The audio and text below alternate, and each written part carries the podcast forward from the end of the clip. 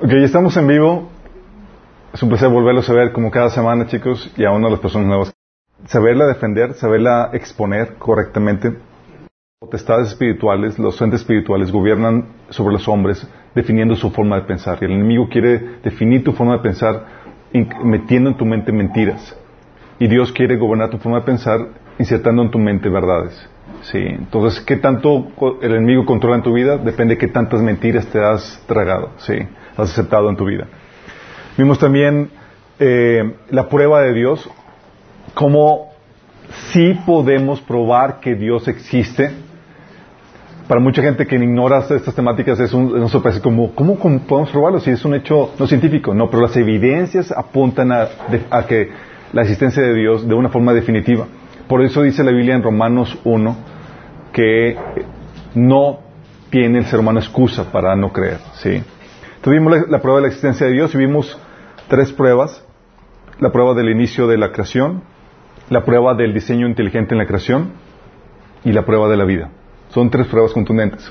¿sí? Y sin embargo, y es aquí donde entramos en la temática de hoy, la gente sí, a pesar de, de, de los avances científicos, cómo prueban o cómo han llevado a, a, a, probar conclusivamente que Dios existe, dado la evidencia de que hay un inicio en el, en el, de la creación, dado la evidencia del diseño en la creación y de la existencia de vida, los científicos no se, muchos, la gran mayoría no se han convertido, no han aceptado la existencia de Dios. Sí. Eh, ¿Por qué? Porque algo que habíamos platicado es que te podemos presentar todas las evidencias, pero la evidencia no detona automáticamente tu fe, porque la fe es un producto de una decisión que tú tomas. Sí, tú puedes tener todas las evidencias delante de ti, pero al final de cuentas la decisión de creer o no depende de ti. Sí, los científicos, cre eh, a pesar de, de, de, la evidencia, decían, ¿sabes qué? Creo lo que yo quiero creer. Sí. Y es aquí donde quiero analizar esta, este asunto con ustedes. Vimos la evidencia de del inicio de la creación. Por cierto, oramos, ¿no, verdad? Vamos a orar. Ay, gracias por recordarme. Si no, se me quedan viendo raros, como que este se agarró vuelo. Amado Padre Celestial, damos gracias, Señor, por la bendita oportunidad que nos das de reunirnos en este lugar, Padre. Invocamos tu presencia en medio nuestro Señor, que tu Espíritu Santo se mueva con libertad, trayendo entendimiento, trayendo luz y revelación a nuestras vidas, Padre. Padre, te rogamos que tú despejes el ambiente espiritual, que vengan tus ángeles, tu presencia, Señor. Toca nuestra vida, la que nos están, también la vida de aquellos que nos están sintonizando y escuchando este audio, Padre. Te pedimos, Señor, que tú eres a través de mí, cubras cualquier deficiencia. En el nombre de Jesús. Amén. Ok. Vimos, ante la evidencia del inicio de, del universo, esto vimos que delataba la existencia de un creador. Esta fue una de las primeras evidencias que probaban la existencia de un creador. Sí. Y vimos, los científicos creyeron ante esa evidencia. Y la respuesta que dimos fue, no. no. ¿Sí? ¿Y qué hipótesis sacaron para contrarrestar esta, esta evidencia? ¿Alguien se acuerda? No. ¿El acordeón? No, ¿cómo se llama? Eh, la teoría del, la hipótesis del, del universo oscilatorio. Big Crunch. ¿Se, ¿Se acuerdan? Es la hipótesis de que el universo sí, dijeron, está en expansión y tuvo un comienzo, pero sigue siendo eterno, pues el universo sufre una serie infinita de oscilaciones, ¿sí? Cada una de ellas iniciándose con un Big Bang y terminando con un Big Crunch, es la gran contracción donde empieza todo a contraerse, ¿sí? Y, eh, y decían, por eso entonces el universo sí tuvo un comienzo, pero siempre ha tenido miles de comienzos. Y luego descubrieron, ¿se acuerdan? que el universo no solamente está en expansión, sino que está acelerando cada vez más, refutando la, el, la teoría del universo oscilatorio, además de la segunda ley de termodinámica, que implicaría si, si está continuamente expandiéndose y, y, contrayéndose, y eso hubiera acabado la energía de, expansión y contracción de hace muchos siglos. ¿sí? Entonces, decidieron irse por una hipótesis del, del, del universo oscilante, oscilatorio. Uh, pero no solamente con esa, con esa eh, cuando fue refutado esta, esta, hipótesis, los científicos aún así decidieron abrazar otra hipótesis más. Sí. De hecho, la hipótesis que este la hipótesis de la singularidad cosmológica. Sí. ¿Esta hipótesis alguien la ha escuchado? No. La singularidad cosmológica te dice que al inicio, o la consecuencia lógica, dicen al inicio, las leyes de física, eh, las leyes de la naturaleza no tuvieron efecto y gracias a esa anomalía surgió el universo. Sí.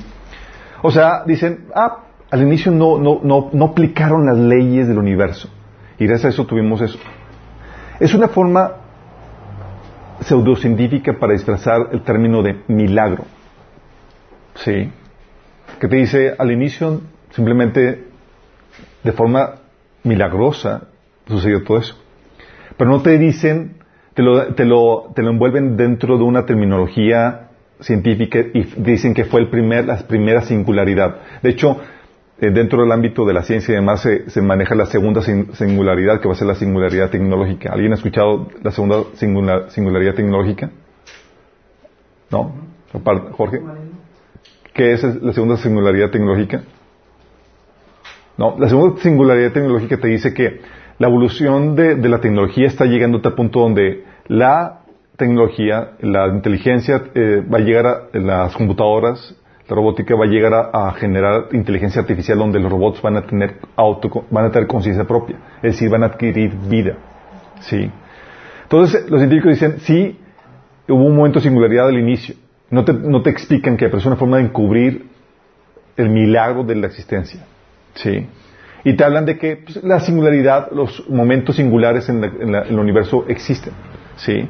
Pero curiosamente no existen para los asuntos de la Biblia. Cuando hablamos que es un milagro, dicen algunos que el milagro es la suspensión o eliminación de las leyes naturales. ¿sí? Y los científicos creen en eso al momento de, enseñar la singularidad. Entonces lo que hacen es que en, términos científicos tratan de utilizar el término singularidad para encubrir lo que realmente sucedió, que fue un milagro.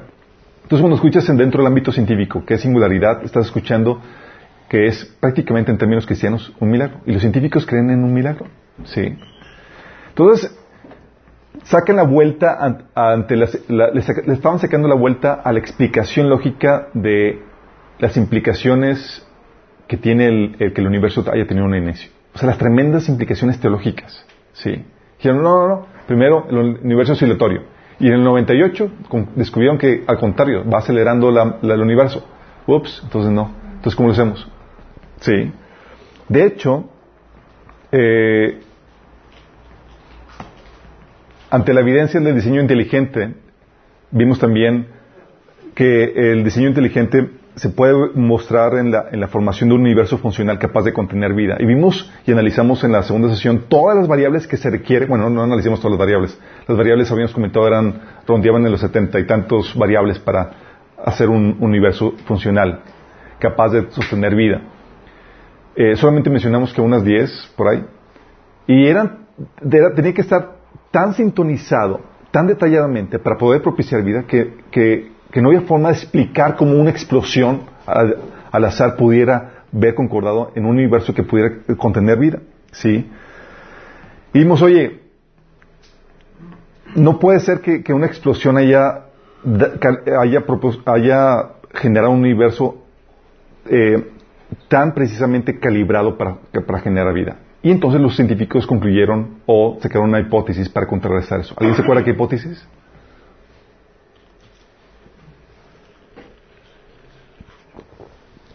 ¿Qué hipótesis? Los voy a probar, chicos, eso ya lo vimos. Universos paralelos. ¿Se acuerdan? Se dijeron, ah, universos paralelos. Claro.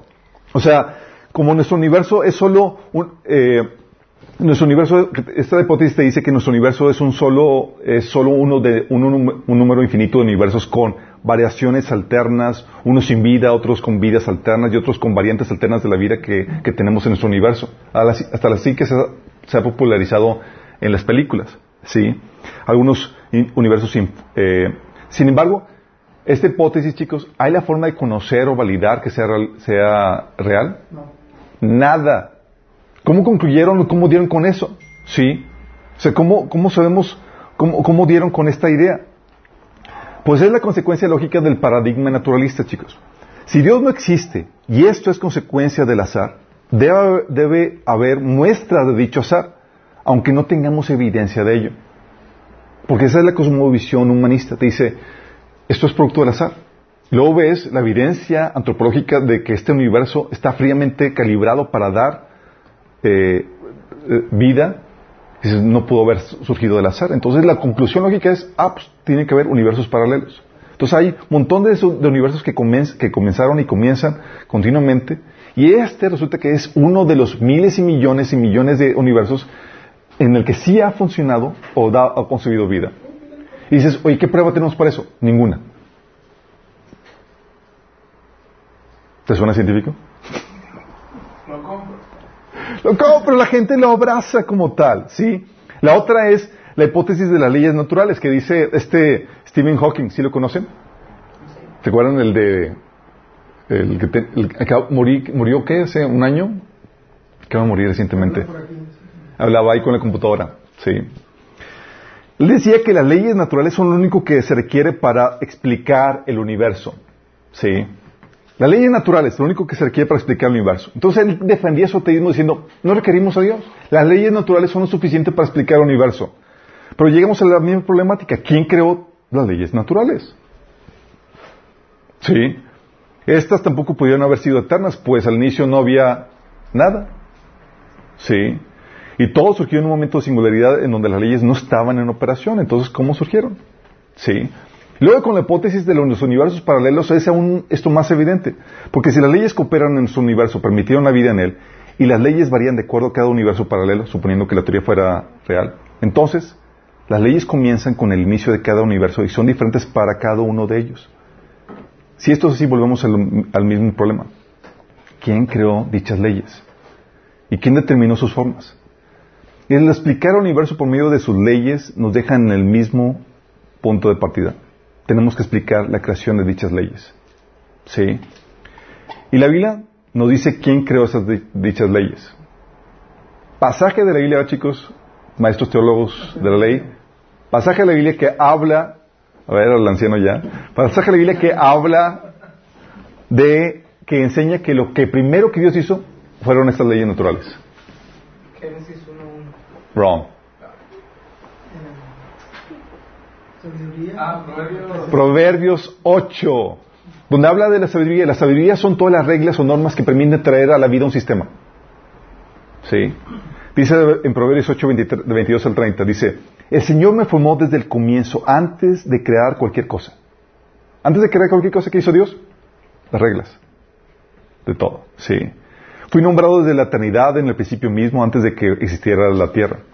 Nací antes de que los océanos fueran creados, antes de que brotara agua de los manantiales, antes de que se formaran las montañas, antes, de, antes que, las, que las colinas, yo nací, antes de que el Señor hiciera la tierra y los campos y los primeros puñados de tierra.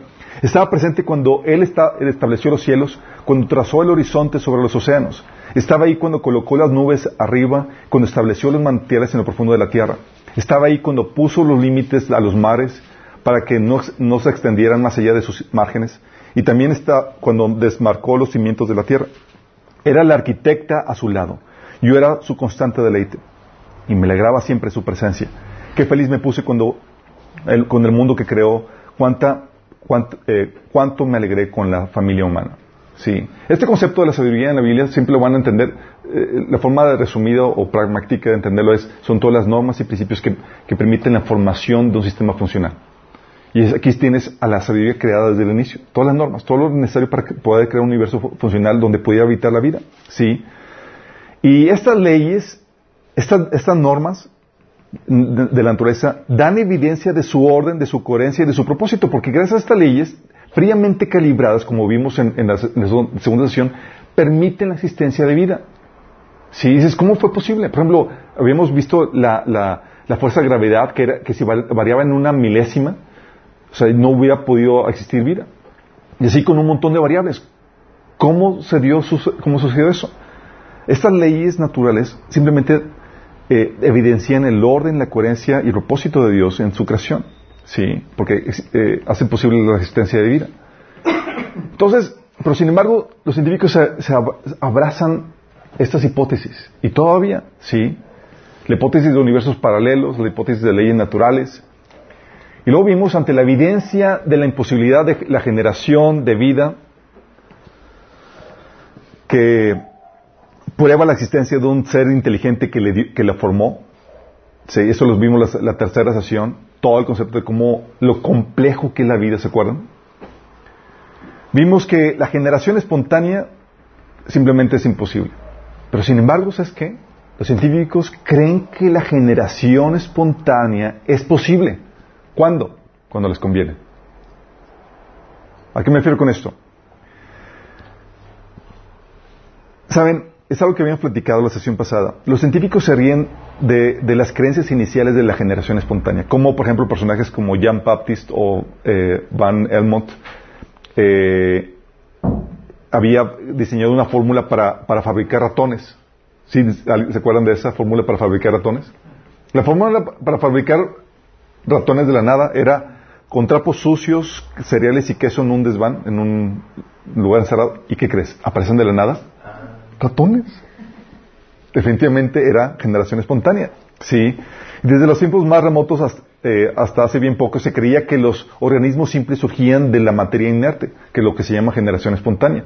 Y era un hecho observable, como habíamos platicado, ¿se acuerdan? Que los gusanos aparecen de las manzanas, las ranas en el fango, las moscas en descomposición. Entonces la conclusión obvia es, los organismos simplemente se desarrollan por sí solos. Sí. Y en eso llega Super Pasteur, ¿se acuerdan? ¡Tan! Y dice, y él, usando las, las matrices de, tu- de tubos de acceso complicado, fue capaz de demostrar que el, eh, caldo debi- debidamente calentado no generaba vi- vida, aunque, estu- aunque tuviera acceso al aire. Y con esto la doctrina de la generación espontánea no se repondría jamás del golpe mortal que ases- asestó esa sencilla prueba que hizo Pasteur. Y se acuerdan, platicamos o citamos algunas eh, partes de su, de su conferencia en una, en una universidad donde le estaba dando la torre a la creencia de, de la generación espontánea. Y con eso demostró la ley del biogénesis. Que simplemente esta ley de biogénesis es concluyente y es demostrable científicamente. ¿Alguien se acuerda qué es la ley del biogénesis? Lo vimos la vez pasada. Por 10 puntos. Anita. Un ser vivo nace de otro ser vivo. que un ser vivo, todo ser vivo viene de otro ser vivo. ¿Sí? O sea, sus experimentos demostraron que la vida solo puede provenir de vida anterior. Una célula anterior ya existente. ¿Sí? Ni siquiera sea ni siquiera habíamos tan compleja la vida que ni siquiera se ha podido crear vida en el laboratorio. Ni siquiera, sí. El diseño inteligente es tan complejo todavía el diseño de una célula es tan complejo que todavía deja perplejos a los científicos y aún no logran descifrarla por completo, imagínate. Lo único que podemos hacer en el laboratorio es trabajar y experimentar con la vida, pero no crearla. Tan así. Ahorita apenas están empezando con los nanorobots. ¿Sí han escuchado de los nanorobots? Sí. Pero nada que ver con la complejidad de una célula que son a, a nivel nano también. Sí. Por eso, los científicos saben esto, chicos. Los científicos saben que no es posible que esta vida vuelva a surgir de forma espontánea. De hecho, toda la industria alimenticia descansa en esta premisa. ¿Por qué? Porque de acuerdo a la evolución, la generación de vida puede, se puede dar ocasionalmente al mezclar materia inerte con alguna fuente de calor, como un rayo. ¿Sí? Y cuanto más si esa materia contiene proteína. ¿Y qué crees que sucede cada vez que abres una lata o una jarra de maní? Tienes todos los componentes necesarios para la vida. Ahí mismo. Sí. Una crema de cacahuate contiene eh, ese material. Y si así expuesta el calor tantito es suficiente. Pero sin embargo, nunca encuentras vida. Cada lata, cada frasco de comida que se abre en el planeta es un experimento que refuta la teoría de la generación espontánea. Los científicos saben muy bien eso. Puedes descansar tranquilo de que, oye, ¿qué probabilidad hay de que vuelva a surgir vida de forma espontánea en mi crema de maní que voy a comprar? Puede ser peligroso. Sí, imagínate que la abres y te encuentras ahí algo viéndote y dices en la torre. Sí. Qué asco. Pero los científicos creen eso. Y sin embargo, ¿sabes qué te dicen los científicos? Ah, ahorita es imposible, pero ¿qué crees? En el inicio sí fue posible. Y todos los estudiantes de biología y demás dicen, ah, pues sí. Sí. O sea, Ariel Roth, un científico, que era zoólogo, dice, la comunidad científica acabaría, siguiendo esa peculiar, peculiar senda que rechaza la generación espontánea para los organismos que viven ahora. pero aceptándola para el primer orga- organismo que apareció en la Tierra hace miles de millones de años. Pues Dicen, ahorita es imposible, chicos, pero al inicio es un hecho probado. La vida surgió de forma espontánea. ¿Por qué abrazan eso? ¿Por qué creer eso? Sí. Ahorita vamos a ver por qué. Pero tiene que ver con sus convicciones, chicos. Su predisposición hacia el naturalismo. Y la otra teoría que habíamos sacado, ¿se acuerdan? Que la vida, aunque bueno, como no sabemos cómo explicar cómo la problemática de la información en la célula, porque resulta que para dar vida tienes que tener todo el código, toda la información encriptado en una célula. Entonces, bueno, haces que pues la vida entonces vino de otro planeta. Y fuimos sembrados en este planeta. O sea, en vez de que, bueno, Dios, Dios existe. No, no, no, tranquilo. No, no, no. Es, es- somos de una raza superior que nos, que nos llevó. Sí. Eso lo vimos pasada. De hecho, cosmólogos como Chandra, Chandra Wickramasinghe, ok, son nombres indios raros. Amén, aleluya. Fue coautor de, este viene la cita y se le llama, este es Chandra, eh, fue coautor de la teoría de la panspermia, que supone un origen extraterrestre para la vida en la Tierra, ¿sí?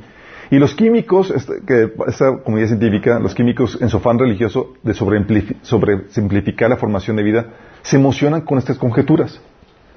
Ponen, por ejemplo, en, eh, en una publicación de la Universidad de Berkeley, dice, hablando de que hay hallazgos de, que seguramente fuimos sembrados aquí en la Tierra. Dice, estos hallazgos sugieren la posibilidad de que estas moléculas, después de formarse en el espacio, fueron sembradas a la Tierra como un cometa o posiblemente meteoritos, catalizando la formación de proteínas, ¿sí?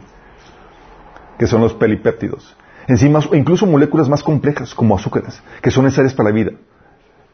Eh, esto informó en un comunicado de la Universidad de Berkeley. Dice, es fascinante considerar que los bloques de construcción bioquímicos más básicos que, llega- que, que llevaron a la vida en la Tierra podrían haber tenido un origen extraterrestre, dijo el químico Richard Mattis de la Universi- Universidad de Berkeley. Emocionados con esa posibilidad, dices, wow, los, los elementos, pero vimos ya a la vez pasada lo complejo que es eso. Se requieren aminoácidos y no cualquier tipo de aminoácidos, se requieren eh, enlaces, no cualquier tipo de enlaces. ¿Sí? Y luego se requiere ADN para formar proteínas y las proteínas para formar ADN. Todo eso lo vimos la vez pasada. Pero sin, sin embargo sim- sobresimplifican estos, estas cuestiones. Dicen, ah, sí, se pudo haber formado como cualquier cosa. ¿Sí? Y proponen que civilizaciones, también la, eh, y yéndonos más allá, proponen, proponen que civilizaciones más evolucionadas nos sembraron aquí.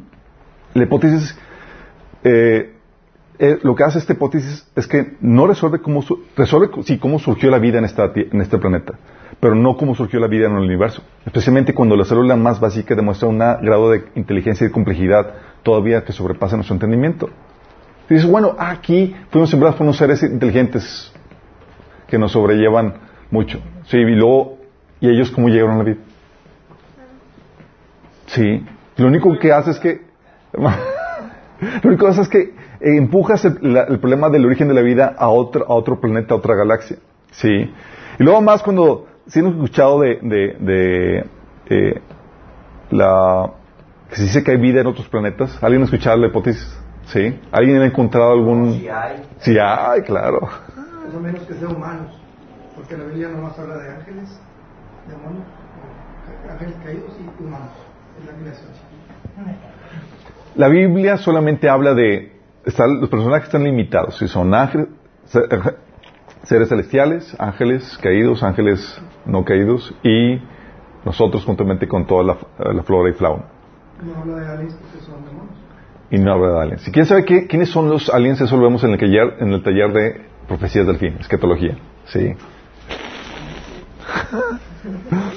bueno, y aún así han escuchado que los científicos presumen con toda facilidad que hay vida en otros planetas. ¿Alguien ha escuchado la ecuación de Drake? Cuestión de Drake dice, considera la posibilidad de encontrar planetas en los, en, eh, eh, la probabilidad de, de de que haya vida en otros planetas considerando la estadística de cuántos soles con- parecidos a nuestro hay, cuántos planetas eh, eh, eh, eh, que tienen una distancia parecida al- al Sol igual que nosotros y las condiciones propicias. Y como dicen que hay millones, millones de galaxias con millones de estrellas como parecidas a la nuestra, no es de extrañarse que hubiera civilizaciones. Y según este Drake, con su estadística, se estima que hay 10 posibles civilizaciones detectables por año. Y pues te lo hizo un científico, ¿sí? Y tú, en la, en la torre. Y si hay, y luego me preguntan, oye Alberto, ¿y si hay alienígenas? ¿Y si hay vida en otro planeta? ¿Qué hacemos? Pero sin embargo, las, los puntos que se utilizan para, para, multiplicar el número de galaxias y el número de planetas son puras conjeturas, chicos. Sí, son puras conjeturas. De hecho, ha sido tan polemizado este asunto que ya los científicos ni lo toman en serio. Sí, porque está basado en puras conjeturas. De hecho, de ahí surge la paradoja Fermi. ¿Alguien ha escuchado paradoja Fermi? ¿No suena? Es que este científico en, los, en 1950 dice, bueno, si, si hay tantas civilizaciones, si hay vida extraterrestre, ¿dónde están? Sí, porque nomás no vemos señal de ellos por ningún lado. Entonces, él eh, propuso una serie de hipótesis que decían, bueno, si no hay, entonces seguramente hay un número de barreras que impiden que, nos... Y, y, propone varias hipótesis para explicar la ausencia de esas, de esas eh, eh, eh, falta de contacto con esas civilizaciones extraterrestres. ¿sí? Y, y asumen que...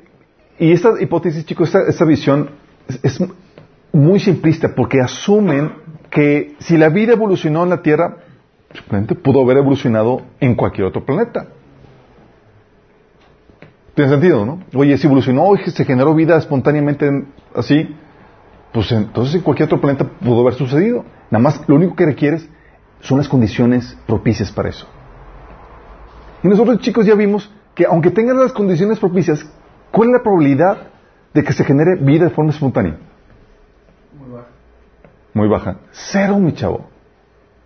Ni siquiera baja, cero, porque no hay forma de explicar cómo surge espontáneamente la información. Toda la codificación para poder crear eso. O sea, no resuelven el problema inicial. Las condiciones propicias solo es, un factor del problema, que es lo que trata de medir la ecuación de, Dark, de Drake. Sin embargo, no resuelven el problema principal, que es la formación de una sola célula, la cual es inexplicable. Y sale de todo el ámbito de posibilidades. Simplemente no podemos explicar la generación espontánea de la información inteligente en el ADN, chicos. ¿Cómo explicas que haya surgido toda la codificación de toda una célula en el ADN de forma espontánea? Es como dijeras, oye, se escribió este libro solo. Sí, con todos los códigos y toda la cosa. No hay, ni, ni siquiera, no solamente el ADN, ni siquiera la formación espontánea de toda la maquinaria celular. No hay la forma. Y vimos la vez pasada lo complejo que es, hasta vimos que ahí con videitos y toda la cosa. ¿Sí? Pero a pesar de, todas estas evidencias, ¿por qué siguen aferrando eh, a las hipótesis que tratan de, negar la existencia de Dios?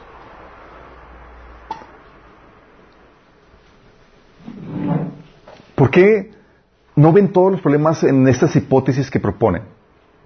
Dicen, ah, pues asumen simplemente que pues, la vida se puede dar así, de fácil y, pues entonces así de fácil hay vida en otros planetas. ¿Por qué se emocionan tan fácilmente? Si le de que, oye, descubrimos vida en Marte por tales cosas. Y son refutadas inmediatamente. ¿Por qué, chicos?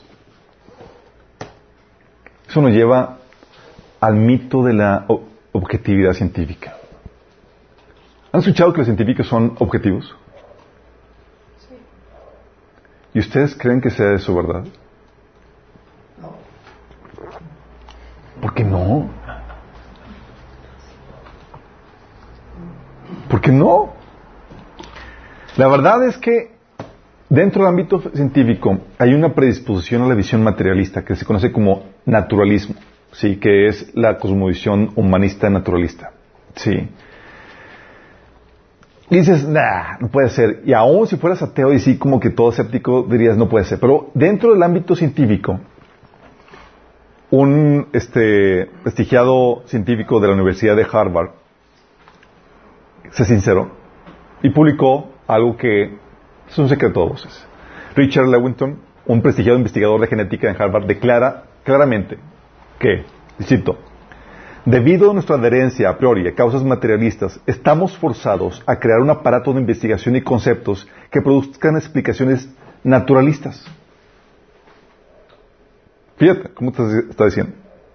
Dice, y que en la batalla entre la ciencia y lo sobrenatural, dice, nosotros tomamos el lado de la ciencia a pesar de la patente absurdidad de algunas de sus, sus construcciones, a pesar de la tolerancia de la comunidad científica a historias insustanciables. ¿Por qué? Por nuestro previo compromiso, con el materialismo. Para los que mantienen esta postura filosófica, como dice él, el materialismo es absoluto, ya que no podemos permitir un pie divino pisar a la puerta.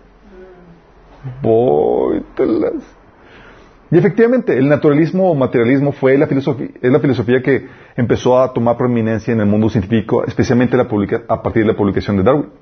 Ya se estaba generando a partir de la ilustración y demás, pero a partir de Darwin empezó a tomar mucho auge. ¿Por qué? Porque ya había un previo rechazo a Dios. Lo que estaban buscando era la manera de justificar esa ausencia de Dios que querían, esa, la forma de justificar científicamente la, eliminación de Dios. Porque no, había forma de explicar una, no había una teoría científica o alterna a la creación de vida y las diferentes variantes de vida. ¿Sí? ¿Cómo lo podemos explicar? Y la forma en que se explicaba era simplemente, ah, pues Dios lo hizo, así es, ¿sí? Y era el sentido común que tenía la gente, Dios lo hizo. Pero entonces llega Darwin y dice, ah, esta teoría, chicos. Y la gente lo abrazó. ¿Porque tenía evidencia? No, porque la previa predisposición a negar a Dios y abrazar una posición donde Dios no se metiera en la ecuación. ¿Sí? Cuando cualquier científico excluye la posibilidad de la creación divina, de la providencia divina, como le llaman algunos, en los asuntos humanos, simplemente porque trata de cosas no científicas, está en, ese preciso momento haciendo un juicio filosófico a priori, especulativo, no científico. Simplemente no, Dios no puede entrar aquí. ¿Por qué? Porque es un asunto religioso. ¿Y, qué tiene que ver eso? Es que Dios no existe. Estás juzgando a priori antes de ver las evidencias. ¿Sí? Es culpable de lo que se conoce como cientificismo, por cuanto la ciencia no ha probado, ni puede hacerlo, que no existe Dios. Entonces asume que no existe, entonces por lo tanto, como no existe, ¿y cómo supiste? No, porque pues simplemente así es. Entonces no podemos concluir eso. ¿Sí me explico? Y la predisposición, chicos, esta, pues, esta postura naturalista, la predisposición que uno, que una persona tiene, afecta la interpretación de los hechos. ¿Qué predisposiciones? Me refiero a la predisposición, por ejemplo, que Dios no existe. Sí. O sea, antes de, ver la evidencia, ya me predispuse a que Dios no existe y que no podemos concluir que Dios exista. Y si la evidencia lleva a apuntar que no existe, debemos buscar una, una razón alterna, por más bizarro, por más tonta que suene, para concluir que Dios no existe. Entonces llegamos al punto donde estudiamos y vemos, ah, bueno, el universo tuvo un inicio tal como los, los, teístas dicen. No, no, no, no, es que hay universos paralelos. ¿Dónde los sacaste? Pues que la conclusión lógica, porque Dios no existe. Y esto es producto, de, producto de la, de, del azar. ¿Sí? O la postura de que los milagros no son posibles. Y esta postura, chicos, naturalista ha afectado también a teólogos. ¿Sí? Hay muchos teólogos que abordan la Biblia con una cosmovisión naturalista y tratan de interpretar la Biblia en acorde a ello. ¿Sí? Y tratan de racionalizar todos los milagros. Realmente no fueron milagros. Fueron coincidencias o fenómenos naturales que se pueden explicar de forma racional. Como el caso del, del, del niño que, estaba emocionado eh, eh, y por leer el relato de, que los de la liberación de, Israel de, Egipto, donde Dios abrió el mar rojo y demás. Y el pastor naturalista lo trata de, de, aplacar. Dice, no, no, no, es que, o sea, según los avances científicos hemos, se, han, se han concluido que posiblemente no fue un milagro, eh, simplemente cruzaron, eh, no cruzaron tal cual en el mar rojo en, seco, simplemente bajó la marea y pues estaban charquito y pues cruzaron ahí y tratan de racionalizar la explicación. Y el niño todavía emocionado dice, wow, pues un milagro más grande y emocionado. Sí, ¿por qué? Porque entonces los caballos y, todos se, se, ahogaron en un charquito, imagínate lo fuerte. Sí, y así sacan cosas de que, oye, Jesús realmente no hay, no hay poseídos. Jesús, cuando abordaba a los poseídos, simplemente le seguía la corriente porque, porque se sabe eh, psicológicamente que es lo correcto que debe hacer. No, no, hay, que, no hay que mostrarle la, contraparte, ¿sí? Y empiezan a buscar esas, esas teorías de, de- que tratan de, de justificar esa, esa cosmovisión. Sí. Todos tienen, oye, los milagros no existen, o los milagros, eh, Dios no existe, los milagros no son posibles, es parte de la, visión naturalista. O también la, la, la, la creencia de que todo en la vida, el universo, aún los orígenes, tienen su razón en, en causas naturalistas. Sí. O sea, no puede haber algo sobrenatural o algo espiritual que, que intervenga. Sí. Es parte de... ¿Cómo sabes? Pues no sabes. Simplemente ya lo aceptaste por fe y tratas de, de encuadrar los hechos y la evidencia a que encaje en esa, en esa predisposición. O la, predispo- la pre- presuposición de, de la percepción, percepción sensorial, que supone que los sentidos no te engañan. ¿Han visto la Matrix, la película? Y empieza a cuestionar ese asunto de que, oye, ¿cómo sabes que, que simplemente son percepciones que tienes? Sí. O la teoría de la uniformidad, o se le conoce también como actualismo, la creencia de que las cosas siempre han acontecido de la misma manera en el pasado como están teniendo lugar en la actualidad. ¿Tú cómo sabes? ¿Estuviste ahí al inicio? No. Entonces, ¿cómo puedes comprobar eso? No podemos, simplemente podemos suponer, perdón, cómo fueron las cosas al inicio. Sí, también presuponen que la, que la materia eh, esté compuesta y ha estado compuesta de la misma forma en la que lo vemos hoy. Sí. O también presuponen que la evolución es cierta. Sí, y vamos a entrar en materia de evolución en la siguiente, porque es parte de esta evolución naturalista, en la siguiente sesión. Y también presuponen que la ciencia es la fuente última de todo conocimiento verdadero. Sí, que los experimentos sólidamente establecidos en el laboratorio nos proporcionan principios inexorables de lógica que nos ayudan a interpretar y, y dar una cosmovisión de, ah, de la vida. Pero sin embargo, chicos, ¿sí saben que la ciencia tiene límites? La ciencia no es todopoderosa. ¿Alguien sabe alguno de los límites del método científico? Lo inobservable. Lo ino- inobservable. Sí es, es parte de eso. Miren, hay varios límites que tiene la ciencia. Uno, la ciencia está limitada al método científico.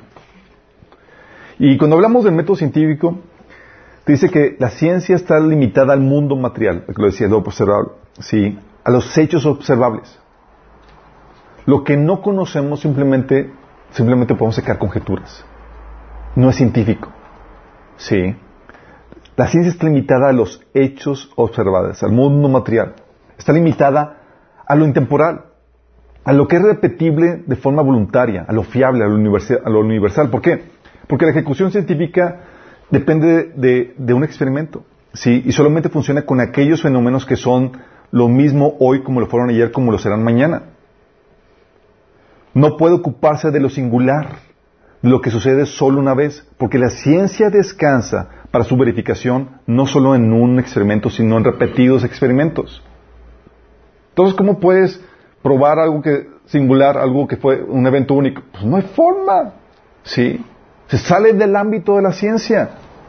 También la ciencia, o tampoco, puede determinar o dar juicios de valor. ¿Sí? Lo que es ético, lo que es moral. Si es bueno o malo. Puede tener propósito. Además te dice, esto es así. Esos son los hechos. Pero no le puede dar juicio de valor a los hechos. ¿Es bueno? ¿Es malo? Sí. No puede. Sí. También está limitado el presente. Es el método experimental. Y no puede decir, no puede decir el cómo, pero no el por qué. ¿Y por qué es eso? Y simplemente te digo lo que, lo que, lo que veo, lo que experimento. ¿Pero por qué? Si no te puede dar la razón del- del- del- de, lo- de lo que estamos viendo. Y está limitado a la percep- percepción sensorial. Cualquier cosa que salga de los límites de la ciencia, ¿a dónde crees que estás entrando? Religión. Estás entrando a la filosofía y religión. Y es algo que suelen hacer los científicos, pero sin decírtelo. Y te venden religión como ciencia.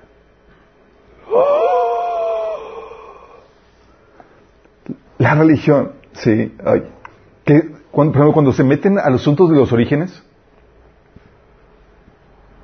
¿cómo fueron las cosas al inicio? Son puras especulaciones. ¿Estuvieron ahí? No. ¿Lo vieron? No. ¿Lo pueden rep- repetir? No. Simplemente son especulaciones. ¿De dónde crees que te estás metiendo? O lo que es ético moral. ¿Cómo sabes que esto es bueno o malo? ¿Puede decírtelo? No. Los eventos singulares no se pueden sí explicar por medio de la ciencia. Son por naturaleza singulares y es como lo repites en el experimento. Chan, chan, chan, chan. Entonces, ¿qué hago para, para esas cuestiones? ¿Sí? O las hipótesis no comprobadas o imposibles de comprobar. Hipótesis que son imposibles de comprobar son mera filosofía. Como, por ejemplo, los universos paralelos. Es una hipótesis, suena muy bien. Pero cuando te lo venden como hipótesis que es imposible de comprobar, te están vendiendo filosofía o religión. Hijos estado. ¿Si estás dando cuenta de esto? Por eso es, es, bien engañoso, por eso entender los límites de la ciencia y ver cuándo definir cuándo es ciencia y cuándo es religión o filosofía, te ayuda a entender, a descifrar cuándo te están tratando de engañar al venderte algo como contundente, como la ciencia, cuando es algo meramente que se acepta por fe, que es algo que es religión. ¿sí? No te puede dar, cuando las creencias absolutas a través de las cuales emite los juicios de valor o interpretas de la vida simplemente son asuntos de religión. ¿sí? Y es aquí a donde no estamos con, lo que, con la verdadera cara con lo, cual nos estamos afrontando, chicos. Con lo que realmente nos estamos confrontando no es con los hechos, con evidencia científica. Con lo que realmente nos estamos confrontando como cristianos es con una religión, la religión humanista. Sí. Sin embargo, muchos de nosotros tenemos comúnmente, cuando hablamos de religión, una religión institucional. Sí. Para muchos la religión es un conjunto de creencias que, eh, que contenga, eh, que, relacionadas con la divinidad, y así como las prácticas y rituales que el hombre realiza para acercarse y relacionarse con dicha divinidad. Sí, en, sus diferentes formas en las que se conciba. Y así, la religión institucional se caracteriza por la formalización de prácticas por medio de un liderazgo humano reconocido, pero cuando hablamos de, de, de religión, chicos, no estamos hablando de la religión institucional, sino de la religión como un conjunto de creencias básicas que se aceptan por fe y dan forma a las diferentes cosmovisiones.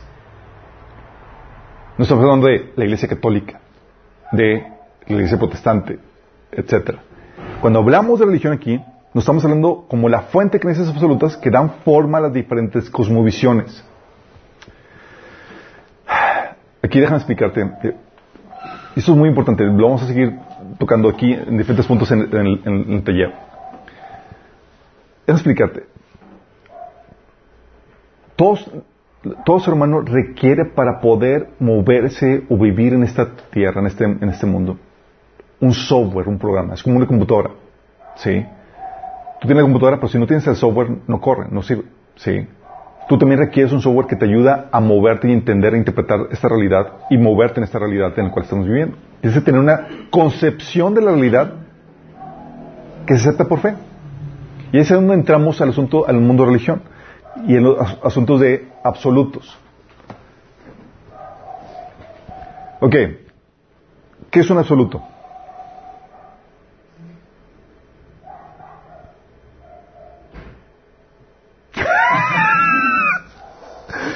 Ok, cuando en religión nos hablamos de absolutos, chicos, aquí me voy a meter un, clavado en filosofía porque al final de cuentas es lo que, de, lo que realmente trata esto.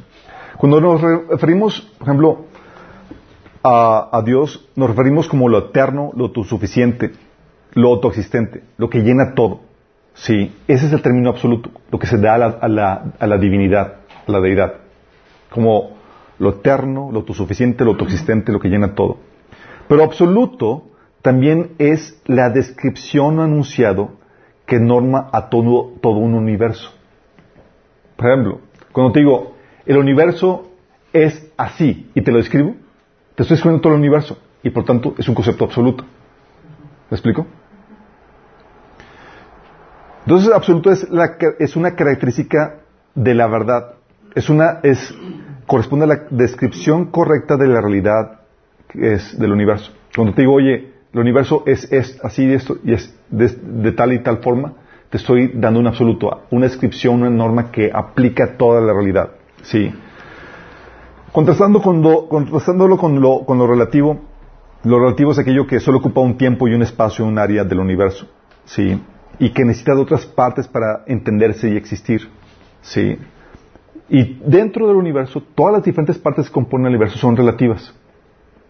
Pero también, cuando hablamos de relativo, nos, nos referimos a descripciones que pueden ser ambas.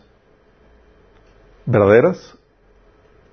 O, correctas o incorrectas dependiendo del contexto del que se describe o de la percepción del observador. Oye, esto es así. Ah, pero si lo ves de esta forma, esto es del otro lado. Y aplica, son ambas. ¿Sí? Cuando son absolutos, no, no lidias, no puedes, no pueden ser ambas. Es, o es verdad o es falso. ¿Sí? Por ejemplo, descripciones absolutas que definen la realidad. Cuando alguien te dice, no hay absolutos en el universo, es un absoluto.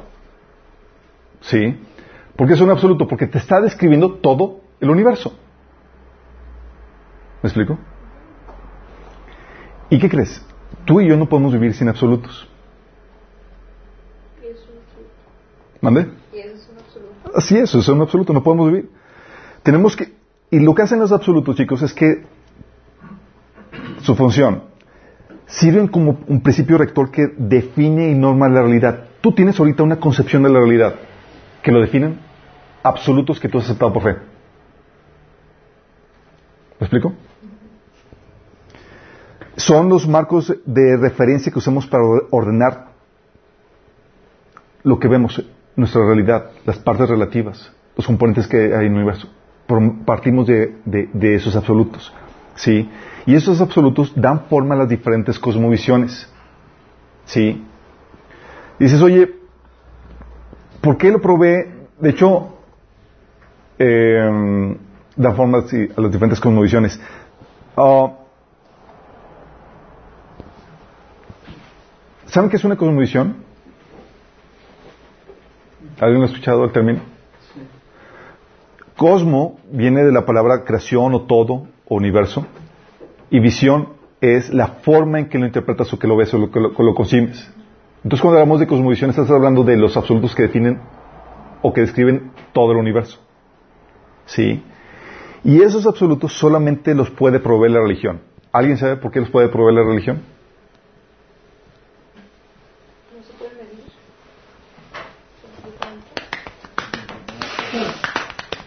¿Qué dijiste que era cosmovisión? La cosmovisión viene de la palabra cosmo, que es- se refiere a la creación, el todo, el universo, y la otra parte que es visión, que significa la forma en que lo interpretas, la forma en que lo ves o lo explicas o lo que lo escribes. Es la descripción de la realidad que usas para, para conducirte en esta vida. ¿Sí? La cosmovisión es una ideología basada en premisas absolutas que usamos para interpretar la vida y que usamos para también eh, emitir juicios de valor. Cuando alguien emite juicios de valor, esto es bueno, esto es malo, esto es correcto, incorrecto, lo está haciendo basado en sus absolutos que ha aceptado por fe. Sí. Eh, y el ser humano necesita una cosmovisión para poderse conducir en esta vida. Es como el software que les decía de- en la computadora. Requiere lo que requerimos para trabajar. Pero, ¿por qué lo provee la religión? ¿Por qué no la filosofía? Eso es los- dentro del ámbito de la filosofía, chicos, y la religión, van a entender esto. Digo, cuando estudien eso. Lo absoluto solo existe dentro de la religión, sí, y es su objeto de estudio y de culto. Porque cuando hablamos de absoluto nos, nos referimos a la divinidad y la verdad que de ella emana. Sí. Ah, sí. Por eso los absolutos siempre son de naturaleza religiosa. Estos absolutos son premisas que forzosamente se tienen que aceptar por fe. ¿Por qué es- forzosamente se tienen que aceptar por fe, chicos? ¿A ¿Alguien se le ocurre? ¿Por qué salen del ámbito de la ciencia? Porque no lo ves. ¿No lo ves?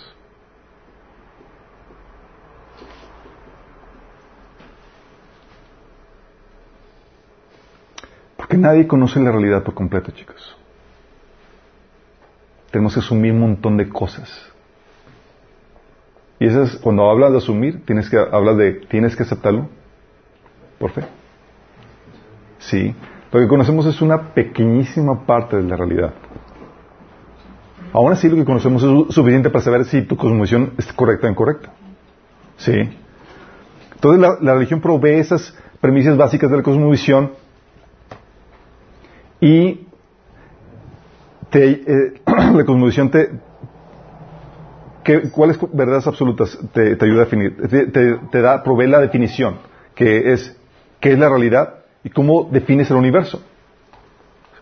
Eso es lo que es uno de los absolutos que provee o que forman una cosmovisión.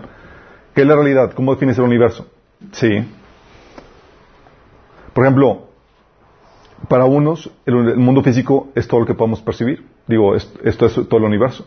Para otros, por ejemplo, otras religiones, todo esto es una ilusión que se, que se manifiesta en un ciclo de reencarnación. ¿Sí saben que, quiénes creen eso? Que todo esto es una ilusión, un sueño. El hinduismo. Están dándote una cosmovisión de dónde, de- que define todo esto. ¿Sí? Para otros, él es, que somos nosotros, es la creación espiritual y física de Dios. ¿Sí? Para todos, eh, todo esto es una energía divina que da forma a todo. Entonces, ¿cómo defines el universo? Sí. No solamente la definición, el origen, de dónde viene todo. Cuando estás diciendo de dónde viene todos los orígenes de todo, es absoluto. ¿De dónde viene? Sí. ¿Cómo llegamos aquí? Para unos es pues, la generación espontánea, Dios nos creó, o Dios nos formó en una, de una materia preexistente sujeta a la descomposición como creían los, grie- los griegos, o como los, como decían los, los hinduistas, perdimos conciencia de nuestra divinidad y caímos en un sueño, una ilusión del cual tenemos que despertar. Sí. También define el destino. ¿Cuál es el ideal a alcanzar, a buscar? Sí. Para el humanismo, por ejemplo, es algo que, que- que vamos a ver ahorita. El ideal es la libre expresión de la voluntad del hombre. Sí. Eh, de hecho, cada cosmovisión propone un ideal diferente a alcanzar. De hecho, ¿se acuerdan? Cuando vimos el pasaje en la primera sesión de cómo antes de la caída el hombre basaba su cosmovisión en la verdad de Dios. ¿Se acuerdan? Cuando Dios le dijo, hey, no comas de ese fruto, porque el día que comas vas a morir. Y hemos platicado, ¿el hombre sabía, había experimentado que iba a morir? ¿Alguien había- muerto antes? No, tenía que aceptarlo por fe, ¿sí?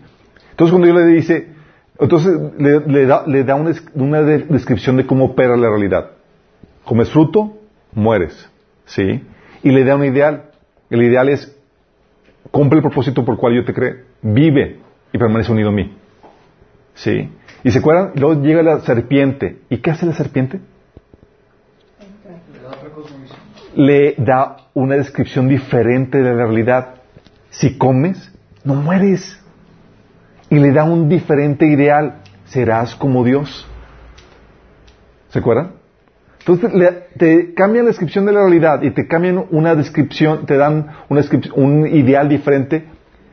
De la descripción de la, realidad y del ideal que tengas, fluye la moralidad. Si como el fruto y no muero, y el ideal es ser como Dios, por conclusión, puedo comer.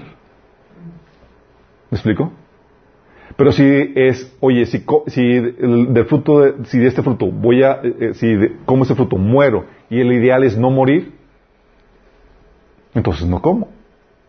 Y es inmoral si comes. ¿Me explico? Entonces, ¿qué hace el enemigo? Trata de- de- de controlarte cambiándote la definición de la realidad y cambiando tu ideal.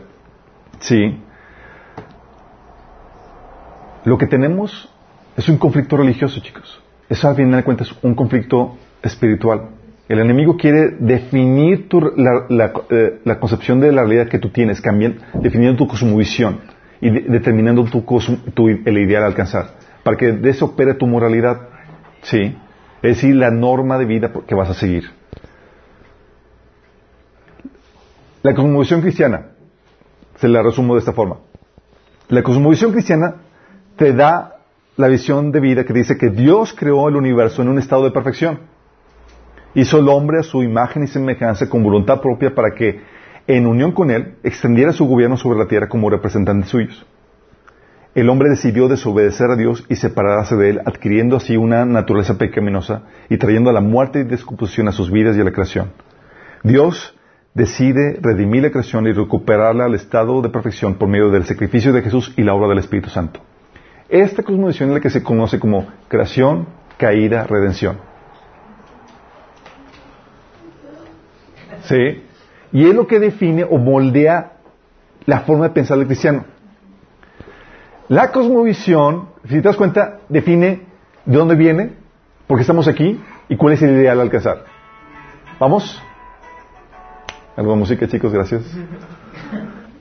Si te das cuenta, es lo que hace la cosmovisión, define la realidad, cómo opera todo esto. La cosmovisión humanista, naturalista, te dice esto, parte diferente. Te dice, no existe Dios. Muy diferente.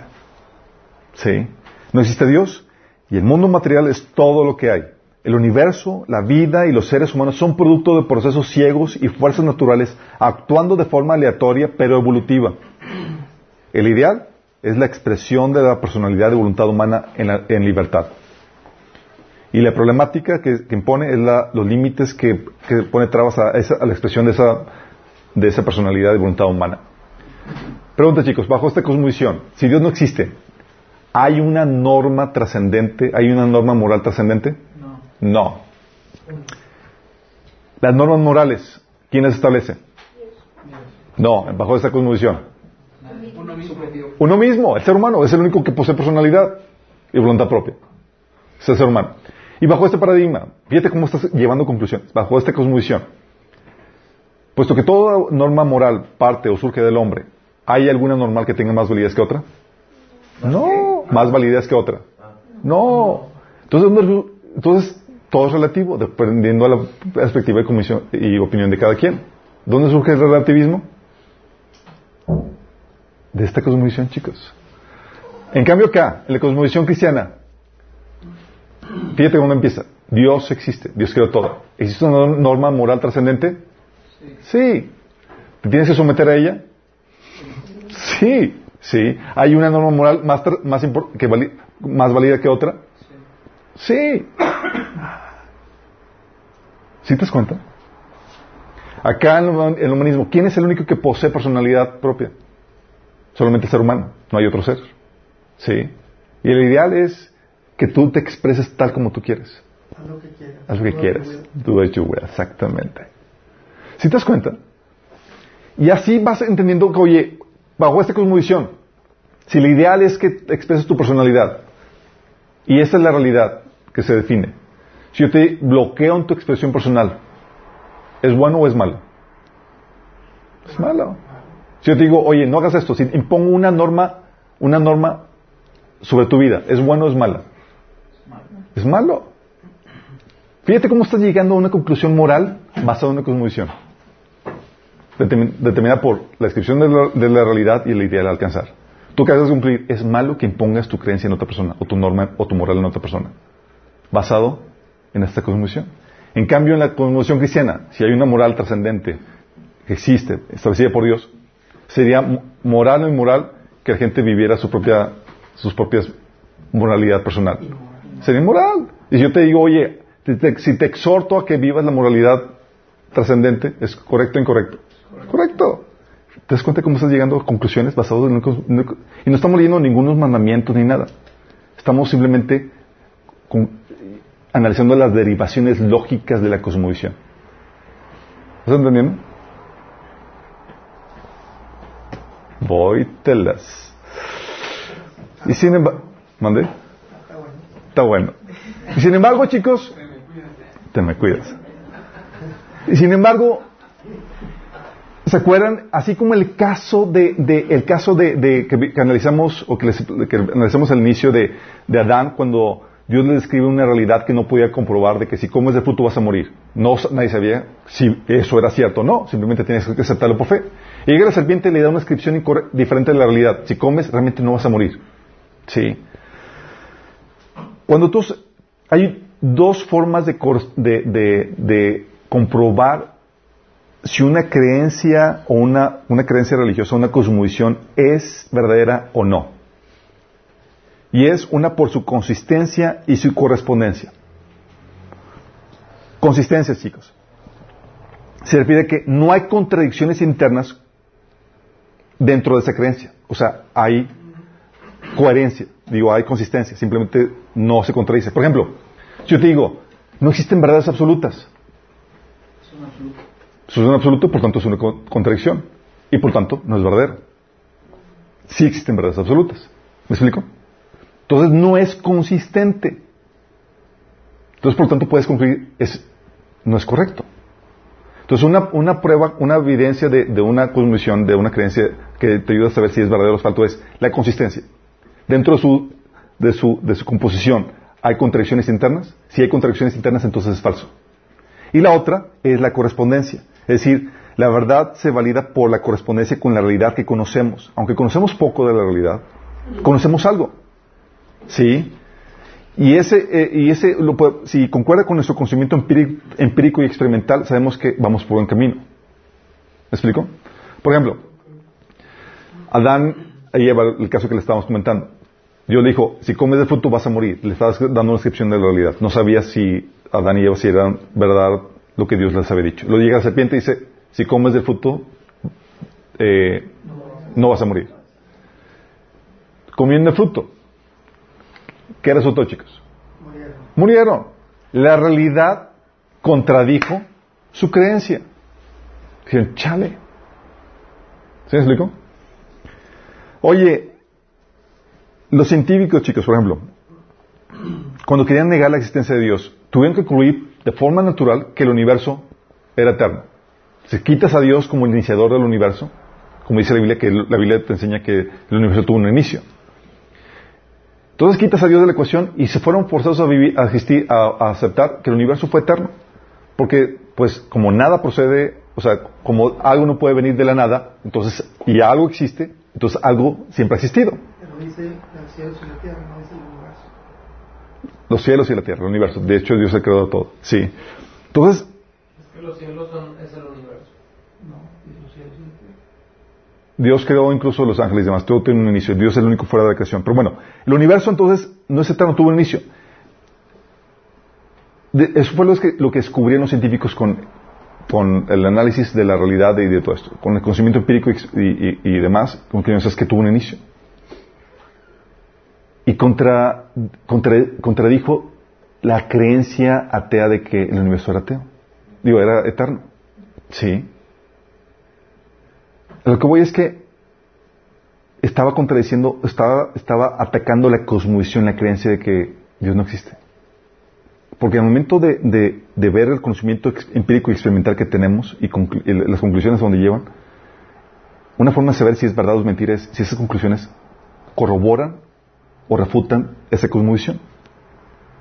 Entonces los científicos, por eso, cada vez que había al- alguna evidencia que apuntaba a la existencia de Dios, se negaban a creerlo. ¿Se me explico? Porque estaba atacando, ¿sabes qué estaba atacando? Sus creencias religiosas.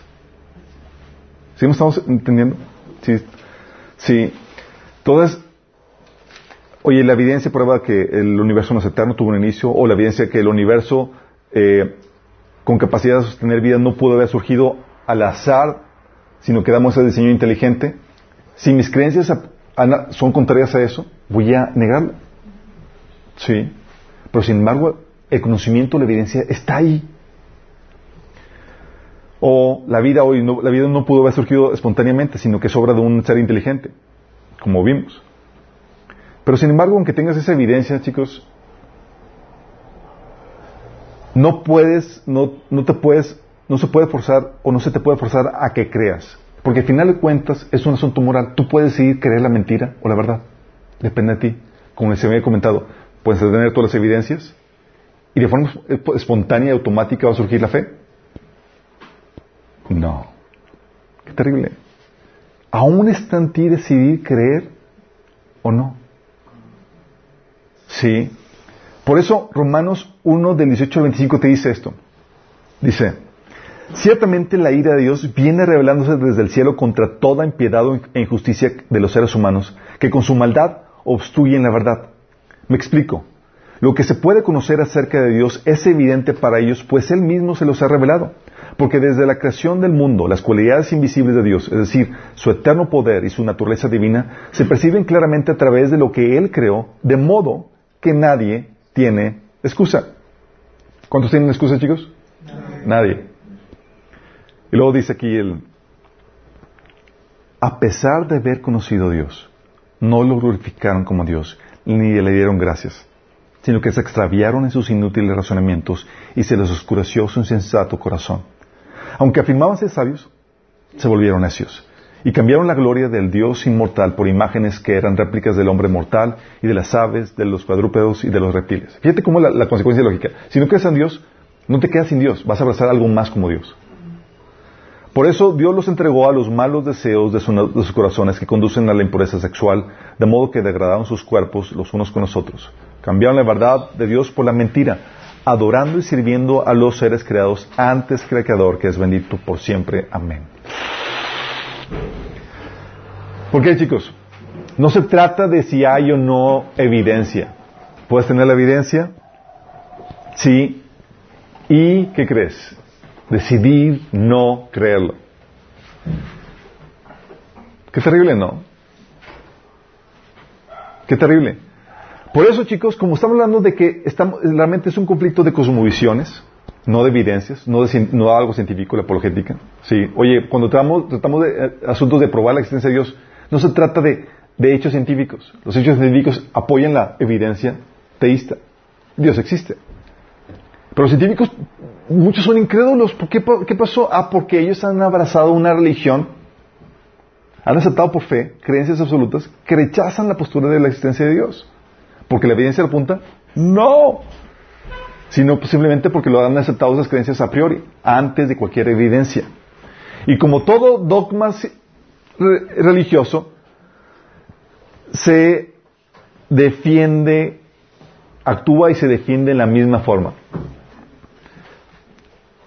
Dogma religioso, chicos. ¿Saben qué es un dogma? Algo que se acepta por fe. Algo que se acepta por fe. ¿Y los dogmas se pueden cuestionar o no se pueden cuestionar? No, es un dogma, es, oye, es por fe y no me, no te, no me, no me preguntes por explicaciones, simplemente acéptalo porque así es. ¿Sí o no? Sí.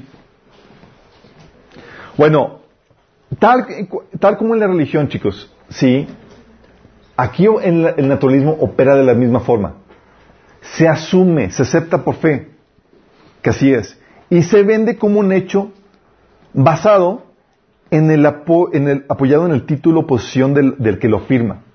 Es que tal científico lo dijo. Es que la comunidad de científicos dicen esto. Sí, es que tal persona prominente lo, lo comentó. Sí, tal como la cuestión de Drake, que les comenta, oye, es que tal científicos dicen que hay vida en otros planetas y demás. Y como poca gente se pone a analizar y a cuestionar el, de dónde vienen esas conclusiones, ah, la gente lo acepta. ¿Sí? ¿Basado en qué? En que en el título, en la posición, en el renombre de la persona. Es una confianza basada en títulos, en, en, en eminencias en la materia. ¿Sí? Y ves lo, vi- ve lo- ves que, ves que lo mismo hacían los fariseos con Jesús, chicos. Jesús venía a, cambiar el paradigma. ¿Y sabes cómo trataban de refutar los, los religiosos? También en, en la- en el título, en la posición. Por ejemplo, cuando algunos de los soldados estaban creyendo en Jesús por, lo que, por sus palabras, en Juan 7, 48, los fariseos y los líderes religiosos dijeron, ¿acaso ha creído en alguno de los gobernantes o de los fariseos? ¿En qué estaba basándose la creencia? ¿Estaba basándose en razonamientos que refutaban la creencia del Mesías? No, está basándose en la posición, el título. ¿Algunos de los prominentes han creído en él? Y tú sí como que, pues acá medio todavía de prepo y de prepa además, pues, pues no. Si él es PhD, excuse me. Sí. Y tú, pues se te prohíbe cuestionar eso. Y aquí igual los soldaditos, pues ¿qué sabían los soldaditos? Acá los prominentes religiosos, los másteres de los teólogos, de teólogos, no creían en ellos. Entonces, por tanto, debe ser así, porque los, los acá los, los tops no creían, ¿sí? O por ejemplo, um, ah, por ejemplo, eh, oye, una de las razones por las cuales no creían que Jesús había resucitado, ¿sabes? Por, una de las razones por las cuales no creían porque los líderes religiosos no creían eso, a pesar de haber visto el milagro. Mateo 28, del 12 al 15, dice, se convocó una reunión con los ancianos y decidieron dar a los soldados que vieron la resurrección un gran soborno. Les dijeron, ustedes deben decir, los discípulos de Jesús vinieron de noche mientras dormíamos y robaron el cuerpo. Si llega oído del, del gobernador, nosotros los respaldaremos y así no se meterán en problemas. Entonces los guardias aceptaron el soborno y dijeron que, los habían eh, dijeron que les habían ordenado. Su historia corrió por todas partes entre los judíos y lo siguen contando hasta el día de hoy. Imagínate, te encuentras en una situación donde solamente los pescadores, la gente trabajadora y humilde creía que Jesús era el Mesías, excepto los tops. ¿Qué haces?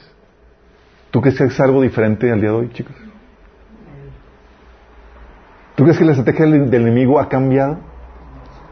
Sí. Y peor todo, es, entonces asume y acepta así es y se vende como un hecho con el apoyo del título de oposición del que lo firma. Y también se condena o se humilla al que lo cuestiona. Oye, te atreviste a cuestionar lo que los líderes, los teólogos, dijeron. Se ataca a las personas. ¿Sabes qué? ¿Cómo reacción? Se ataca o se condena o se humilla a las personas. Se condena al que lo cuestionó, pero no será argumentos. Sí. Es la típica forma en que opera.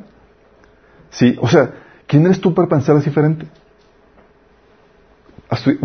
Una vez, yo- una, una amiga estaba histérica porque yo me atrevía a cuestionar a los maestros con doctorado que creían en la evolución. Me decía, ¿pero quién eres tú? O sea, tú apenas terminaste la universidad. Y yo, sí, pero soy una persona pensante. Sí. Y no voy a aceptar algo nada más porque una persona lo dice. Que me presente los argumentos y me presente la evidencia. Es que tú eres un orgulloso porque, no porque tú crees que tú y ab- abordó eso. Porque se condena a las personas que ya no se trata de una discusión de, de argumentos o pruebas, se trata de que cómo te atreviste a tocar al ungido. ¿Sí? Y lo mismo lo ves con, en el caso de los fariseos. Por ejemplo, Juan 9 del 27 al 34, cuando se acuerdan del caso del ciego de nacimiento sanado por Jesús. Es lo que dice. Llegan los fariseos, los líderes religiosos y dicen, ¿cómo te sanó? Miren, exclamó el hombre, ya les dije una vez, ¿acaso no me escucharon? ¿Para qué quieren oírlo de nuevo? ¿Ustedes también quieren ser sus discípulos? Toma. o sea, entonces ellos lo insultaron y dijeron, tú eres su, discípulo, pero nosotros somos discípulos de Moisés. Sabemos que Dios le habló a Moisés, pero no sabemos ni siquiera de dónde proviene este hombre. ¿Qué cosa tan extraña? respondió el hombre. A mí me sanó los ojos y ustedes ni siquiera saben de dónde proviene. Sabemos que Dios no escucha a los pecadores, pero está dispuesto a escuchar a los que lo adoran y hacen su voluntad. Desde el principio del mundo nadie ha podido abrir los ojos de un ciego de nacimiento. Si este hombre no viene de, de parte de Dios, no habría podido hacerlo. Tú naciste eh, pecador hasta la médula, le respondieron. ¿Acaso tratas de enseñarnos a nosotros? ¿Quiénes son nosotros? Los grandes teólogos. ¿Por qué? Te atreviste a cuestionar a los grandes teólogos de la ley. Sí. Se condena o se humilla a los que cuestionan. Sí. Los guardias del templo que les comentamos, oye, mandaron a, apresar a Jesús. ¿Y lo apresaron? No, se quedaron en shock. Decían Juan 7, del 45 al 49, dice, cuando los guardias del templo regresaron sin haber arrestado a Jesús, los principales sacerdotes y los fariseos le preguntaron, ¿por qué no lo trajeron? Jamás hemos oído a nadie hablar como él. Contestaron los guardias. ¿También ustedes se han dejado engañar? Se los fariseos. ¿Habrá siquiera uno de nosotros, gobernantes o fariseos, que crea en él? Esa multitud tonta que lo sigue es ignorante de la ley, está bajo la maldición de Dios. Fíjate cómo dice, acusa y ataca a la persona, pero no da argumentos. No da argumentos. Sí. No dice, oye, viola esto o contradice esto. No, no, no es. Por rechazarlo, te acusan y te condenan. Pero no se entra un asunto de discusiones de argumentos. ¿Qué base, qué evidencia tienes para decir lo que estás diciendo? Simplemente atacan, atacan a la persona. Porque cuando no tienes evidencia, chicos, ¿qué haces? Te acudes a condenar, humillar a los que cuestionan. Pero no se- ya, no, ya no te sales del ámbito de, de discutir o debatir porque no simplemente no tienes la evidencia. Y lo que haces es que acudes a la humillación de la persona que, cuestiona. Habla a todos los admiradores de Facebook allí. Sí, y no solamente eso, sino que se acude a presión social y académica para que todos se conformen al paradigma establecido. Cu- Cualquier semejanza con la realidad es mera coincidencia. Eso que estamos hablando de, de- de estrategias que, que- que la Biblia enseña que utilizaba el enemigo y sigue utilizando hoy en día, en la academia y en diferentes, incluso en la política y demás. ¿sí? Se ejerce presión social y académica de todos los que se conforman al paradigma establecido. Es lo que se acuerdan cuando vimos del, eh, de James Todd, un científico que, que, que, que él decía que se juntaba con los científicos, premios Nobel y demás, tras bambalina en privado, porque en público no podían hacerlo porque iban a hacer euforia con el resto de la academia, ¿sí? Pero en privado se atrevían a cuestionar la evolución y otros conceptos que se, aceptaban, que se daban por hecho en la comunidad científica. ¿Por qué en privado, chicos? Porque la presión social y académica era fuertísima. Sí. De hecho, tal así que ha habido despidos de personas o carreras arruinadas cuando hay, sacan a la luz descubrimientos que contradicen el paradigma actual. Por ejemplo, un caso de, ahí les puse el enlace en, el bosquejo, de un científico que encontró, eh, encontró tejido suave, blando, de vestigios de, dinosaurios. ¿Y sabes qué hicieron? Lo coronaron con, el galardón de premio Nobel por su descubrimiento y demás. No, los pidieron. Los pidieron porque contradijo el paradigma establecido. Porque estaba demostrando que los dinosaurios no podían tener millones de años porque no podía tener un tejido blando, un fósil de semejante eh, tan viejo. ¿Sí? Pero las evidencias estaban ahí. ¿Y qué pasó? La comunidad los lo, quiso- lo quisieron borrar del mapa. Y así se han arruinado la, la- la vida de académicos y científicos que saquen a luz cosas que contradicen el paradigma establecido. ¿Por qué? Porque estamos hablando de un, no de, de, de ciencia, sino de conflictos religiosos. Saco evidencia cosas que contradicen tus creencias re- religiosas. Sí, porque tú tienes un, un sesgo religioso. Por eso han quedado eh, carreras arruinadas. ¿Y qué crees que hacían los fariseos, los líderes religiosos? Lo mismo. Juan 12, 42, fíjate lo que dice. Sin embargo, muchos de ellos, incluso muchos jefes, creyeron en Jesús, pero no lo confesaban porque temían que los fariseos los expulsaran de la sinagoga. Preferían recibir honores de los hombres más que de parte de Dios. Y sigue sucediendo esto, chicos. Oye, ¿te atreves a cuestionar algo que vaya en contra de la- del, del paradigma establecido en la academia o en el ámbito? Es- te linchan. ¿Sí? Juan 9, del 20 al 22, también habla acerca de eso. Dice, el caso del ciego, pero este se acuerdan cuando invitaron a los, a los papás a que testificaran, ¿y qué pasó? ¿Cómo sanó este tipo? Es su hijo. Dice ahí en este pasaje, sabemos que este es nuestro hijo, contestaron los padres, y sabemos también que nació ciego. Lo que no sabemos es cómo ahora puede ver ni quién le abrió los ojos. Pregúntenselo a él, él ya es, mayor de edad y puede responder por sí mismo. o sea, mandaron al hijo al, así al, al matadero, y nosotros salvamos el pellejo, dice. Sus padres contestaron así porque, por miedo a los judíos, porque ya habían convencido que se expulsara de la sinagoga a todo el que reconociera que Jesús era el Cristo. Por eso dijeron sus padres, pregúntenselo a él, que ya es mayor de edad. Cualquier, cualquier parecido con la realidad, chicos, ¿es mera coincidencia? No. Es el mismo enemigo usando las mismas estrategias, pero en el ámbito de la academia. Qué patético. Pero así opera, chicos. Y hay muy pocas personas que están dispuestas a sufrir el oprobio, la humillación y la presión eh, social por causa de la verdad. Porque si tú te posicionas o en un paradigma diferente, vas a recibir burlas, vas a ser excluido y vas a ser eh, tratado como el patito feo. ¿Quién se anima? Bullying. ¿Quién se anima? Sí, solamente unos cuantos locos como aquí. Sí. Porque está involucrado, más allá de eso, aparte de las creencias religiosas, está involucrado los celos y el orgullo. O sea, nosotros somos los expertos. Y tú defiendes una creencia religiosa sin bases y te la cuestionan y ya se eh, vuelve un asunto personal de orgullo, chicos. ¿Quién eres tú? O sea, yo soy aquí el PhD. ¿Sí? O sea, pretenden saber cómo, lo- con- por ejemplo, los, los los científicos, dice, pretenden saber, conocer lo suficiente de religión como para re- rechazarla. Pero que ningún cristiano puede conocer lo suficiente acerca de ciencia a fin de poder ser crítico válido.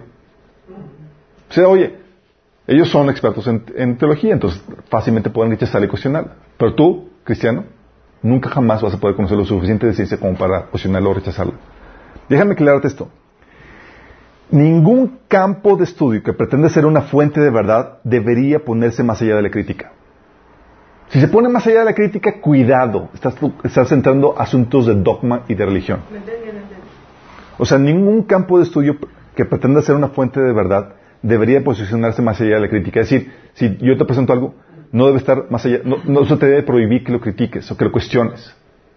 Sí. Si pretende ser fuente de la verdad, debe estar, debe estar abierto para ser cuestionado, analizado y refutado. Sí. Inclusive la fe. Inclusive la fe. Sí. Hay cristianos que dicen, no, es que yo me volví ateo porque empecé a cuestionar la fe. No, no lo cuestionaste lo suficiente, mi estimado.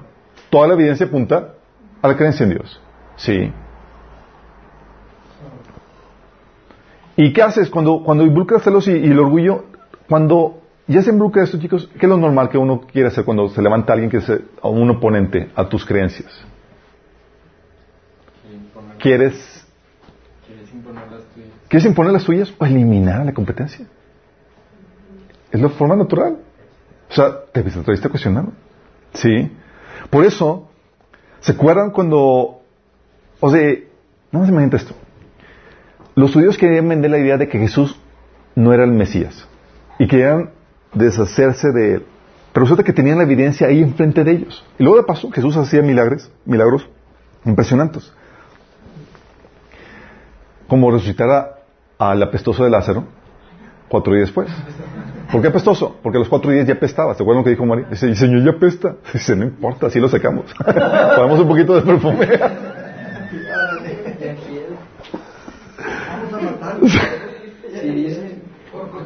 Vamos a matarlo otra vez para eliminar. ¿Y qué pasó? Los judíos creían, no, dice, vamos a eliminar a Jesús y a la evidencia. Sí. Para no batallar. De hecho, siguen creyendo que él lo hacía con magia. Sí, o sea, dice Juan 12, de 9 al 11, después de que Jesús se resucitó a Lázaro, dice, mientras tanto muchos de los judíos se enteraron de que Jesús estaba ahí y fueron a ver no solo a Jesús, sino también a Lázaro, a quien Jesús había resucitado. Entonces los jefes de los sacerdotes resolvieron matar también a Lázaro, porque a, causa de a, a su causa muchos se apartaban de los judíos y creían en Jesús. O sea, le damos material a Jesús y no solamente a Jesús, vamos a también a- un- la- para eliminar la evidencia. Matarlo por segunda vez. ¿Tú crees que, qué, qué crees que sucede hoy en día, chicos? Lo mismo. ¿Sabes cuánta evidencia se esconde? ¿O no se saca la luz? Sí. O sea, porque se involucra celos y orgullos, porque ya estás defendiendo una postura y ya te involucras a tu nombre en esa postura y, y hay de ti si te hacen ver, quedar en mal o refutar lo que tú dices. Tú te vas a ver el tonto. Sí. De hecho, Pilato, dice la Biblia Mateo 27, 18, sabía que los líderes religiosos judíos habían arrestado a Jesús por envidia. Querían el- eliminarlo de la faz de la tierra. Sí. Si con qué ganas o si te quieres, quieres involucrarte o, o levantarte en contra del paradigma establecido, ya sabes lo que te puede pasar. Sí. Porque puedes tener en tus frentes el milagro, la evidencia frente a ti y negarlo. Sí. Fíjate el caso de Jesús en Marcos 3 del 2 al 6. Dice, algunos que buscaban un motivo para acusar a Jesús no le quitaban, y, eh, no le quitaban la vista de encima para ver si sanaba al enfermo en, en sábado. Que te quieren refutar a Jesús y están viendo a ver si es un milagro. Fíjate la, lógica. Si no encuentras, si no encuentras la torpeza de eso, algo está mal contigo. Dice, entonces Jesús le dijo al hombre de la mano paralizada, ponte de pie de- frente a todos.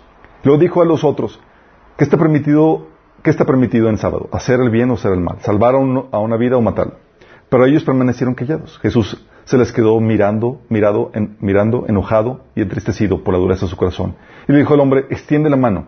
Le extendió y la mano le quedó restaurada. Tan pronto como salieron los fariseos, comenzaron a tramar con, con los herodianos cómo matar a Jesús. O sea, ¿vieron un milagro? Y lo malo que era, creyeron a Jesús. ¿Qué hicieron? Vamos a matar. Vamos a matar. Sí.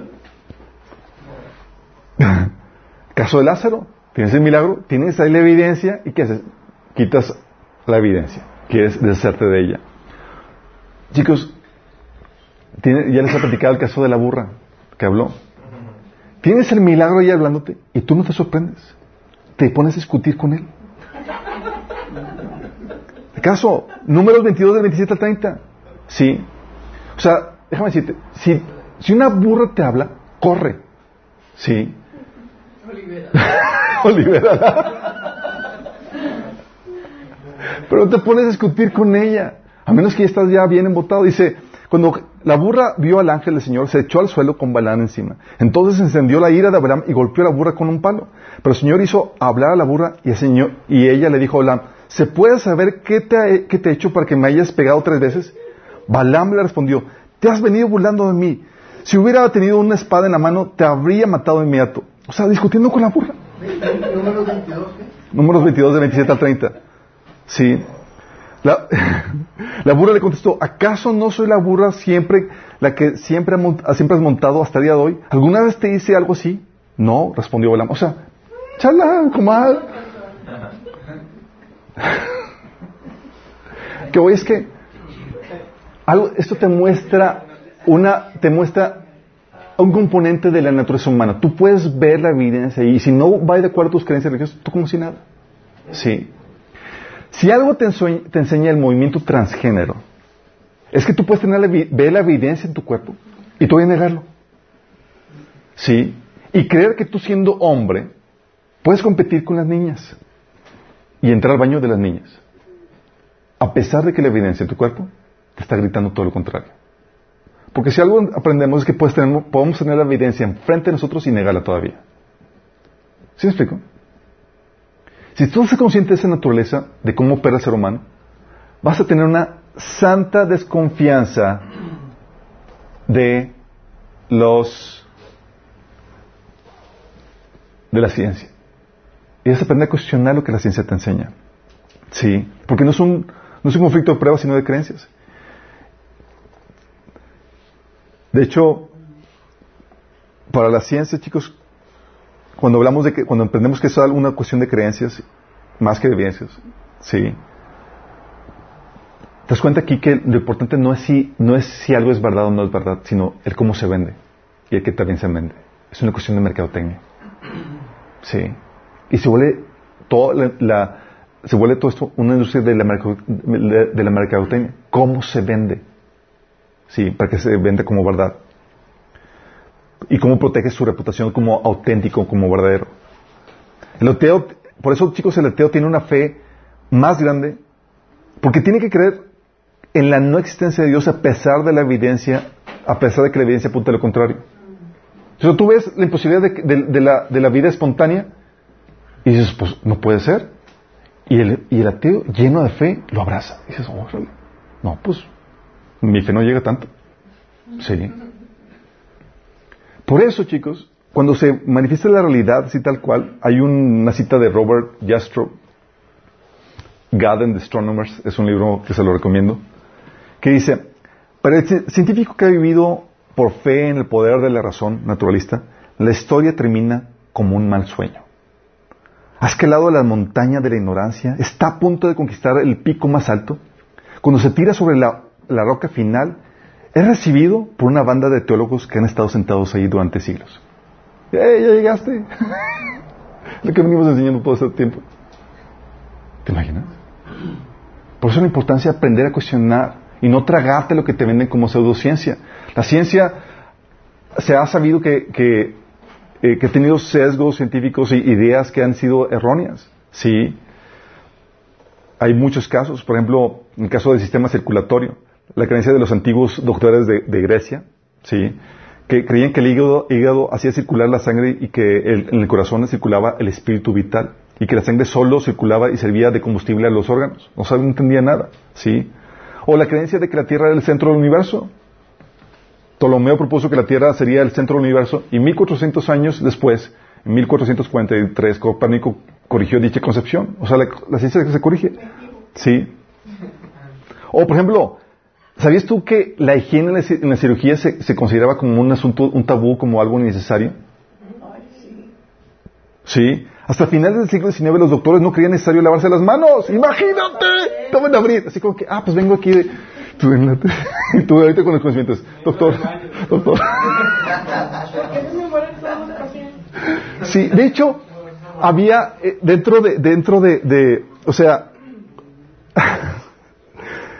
Sí, Por ejemplo, este Siemens, Lewis, un, un- un doctor, implementó procedimientos de higiene, como lavarse las manos con cloro. Y las mujeres, había un lugar donde las mujeres embarazadas morían de fiebre eh, puer- eh, puerperal en el pabellón de Hospital General de Viena, y eso disminuyó del 12, hizo que disminuyera del 12% a 1%. Y sus ideas y procedimientos fueron mofados y desacreditados por los científicos. Sí. Y fue despedido. Y murió en un manicomio abandonado por su esposa. No fue sino hasta que llegó Luis Pasteur que, que, que, redimió su postura. Sí. Y, y- había un vacío donde, típicamente, porque estaba ya bien contaminado, típicamente morían las mujeres y las mujeres no se querían operar ahí. ¿Por qué crees? Pues el ambiente todo bien contaminado. Sí. Y, y consideraban mala suerte. Sí. O los científicos consideraban que el DNA no era importante. Sí, saben que había esa molécula, eh, se fue descubierto en 1869 y se creía que era, una, que era un asistente a las proteínas y que estas eran clave, eh, y no, no saben que estas eran las claves de la herencia genética, o sea, hasta 1953, imagínate.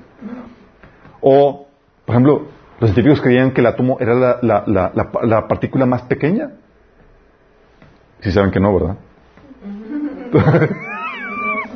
Sí, no fue sino hasta principios del siglo XX que científicos como Thomson, Ernest Rutherford y James eh, sacaron a luz que, que había partículas aún más pequeñas eh, que los protones y electrones que, forman el- el átomo.